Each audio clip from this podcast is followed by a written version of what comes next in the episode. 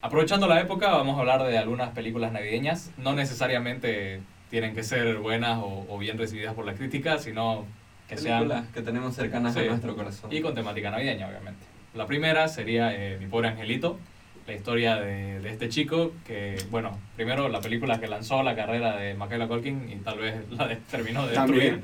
Este, pero es la historia de este chico que se queda solo, que sus padres lo olvidan eh, en un viaje y, y, lo dejan solo en su casa en Navidad y tiene que defender su casa de dos ladrones que quieren eh, entrar a robar. Para, para, mí es una película que, que, está bastante cerca, porque tal vez la época en que la vimos, la mayoría de, los que estamos en este rango de edad, digamos, la tenemos bastante cerca por, porque, claro, es bastante entretenido ver cómo este chico se las ingenia para, para evitar que estos ladrones entren a su casa. Claro, qué mejor que un poco de violencia contra ladrones para ponernos en el espíritu navideño. Totalmente. Además, ¿quién no quería también hacer trampas como la que veíamos en la serie, en la película? Yo realmente, después de ver esa película, quería empezar a hacer trampas y era peladito. quería hacer esas cosas. Claro. En el tema de las actuaciones, por ejemplo, además digamos, de la actuación del protagonista, que es una típica actuación de un niño de menos de 10 años, está la actuación de uno de los, de, de los ladrones, por ejemplo, Joe Pesci, el protagonista de Goodfellas, haciendo un papel totalmente alejado de, de, de, lo que hizo en esa película, digamos. Y para muchos en ese tiempo fue muy sorprendente. Igual como antagonistas lo hacen increíble.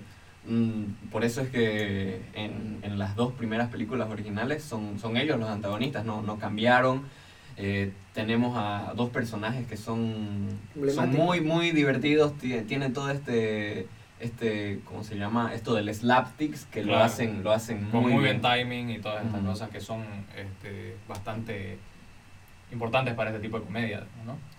bueno eh, pasando a otra película de tema navideño eh, tenemos bastantes historias ya bastantes versiones de esta historia que es de Dr. Seuss que sería el Grinch o otros títulos, en realidad el título es como el Grinch robó la Navidad, que primero pasa siendo un, una historia corta, ¿no? De 30 a 25 minutos, que es la animación del Dr. Seuss. Corto animado, que es sinceramente la mejor adaptación. La mejor adaptación, sí.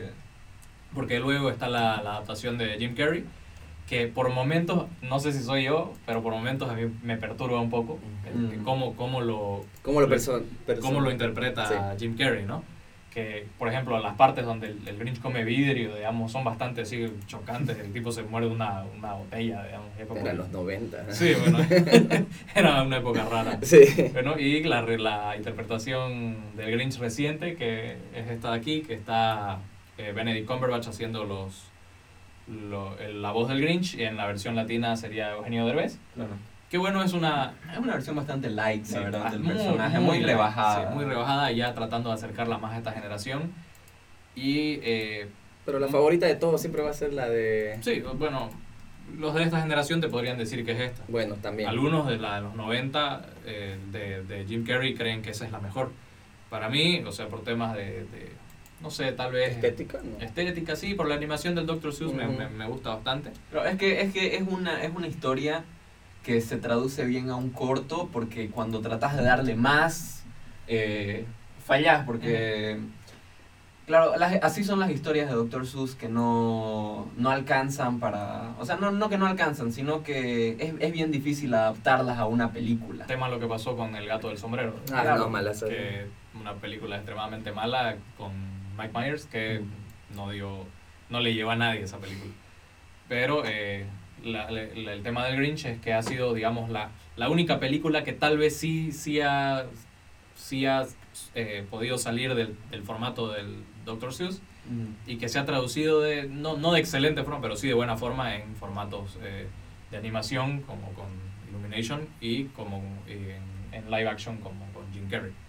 Otra película con temática navideña, bueno, que hay el debate de si es de Navidad o si es de Halloween, sería eh, El extraño mundo de Jack que para mí es una mezcla de ambos porque toca los dos temas, ¿no? Claro.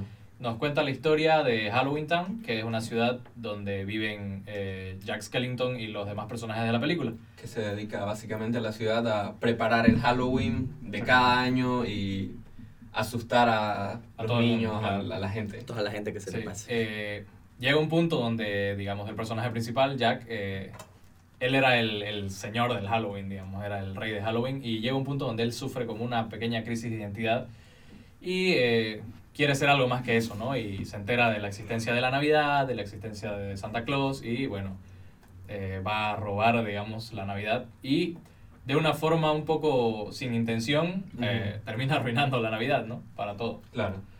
Ahí está como paralelo con el Grinch, ¿no? Que el Grinch la arruina la Navidad, pero intencionalmente Claro. y, y Jack la arruina Sin querer. Sin querer. con buenas intenciones. Claro. Eh, es una película bastante icónica. eh, mucha gente la, la- la tiene muy cerca de, de- de su corazón. Y eh, además tiene mucha mercancía, ¿no? Eh, que se Claro. puede vender. O sea, es mucho.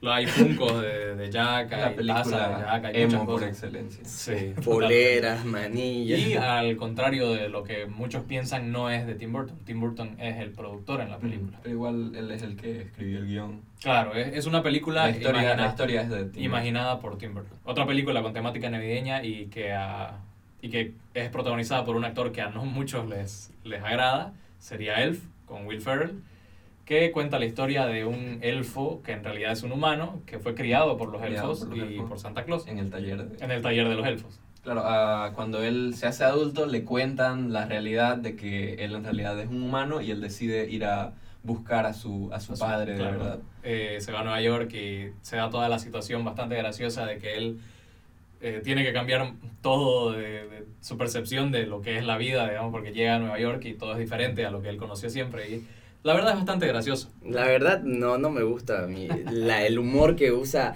el actor, la película, no, no me gusta nada. Es una opinión bastante común, ¿no? El hecho de como la comedia de Will Ferrell es, es bastante... Es como un gusto adquirido para muchos, ¿no? Pero a, mí, a mí la mayoría de las películas de Will Ferrell me parecen muy buenas y, y bastante graciosas. Otra película que es El Regalo Prometido, Uf. eh, con Arnold Arnold Schwarzenegger, que es una película que yo creo que la he visto ya unas 15 veces entre, entre todos los canales de televisión. Porque es, cada Navidad es la película que siempre, siempre pone. Es la película navideña perfecta para todo público.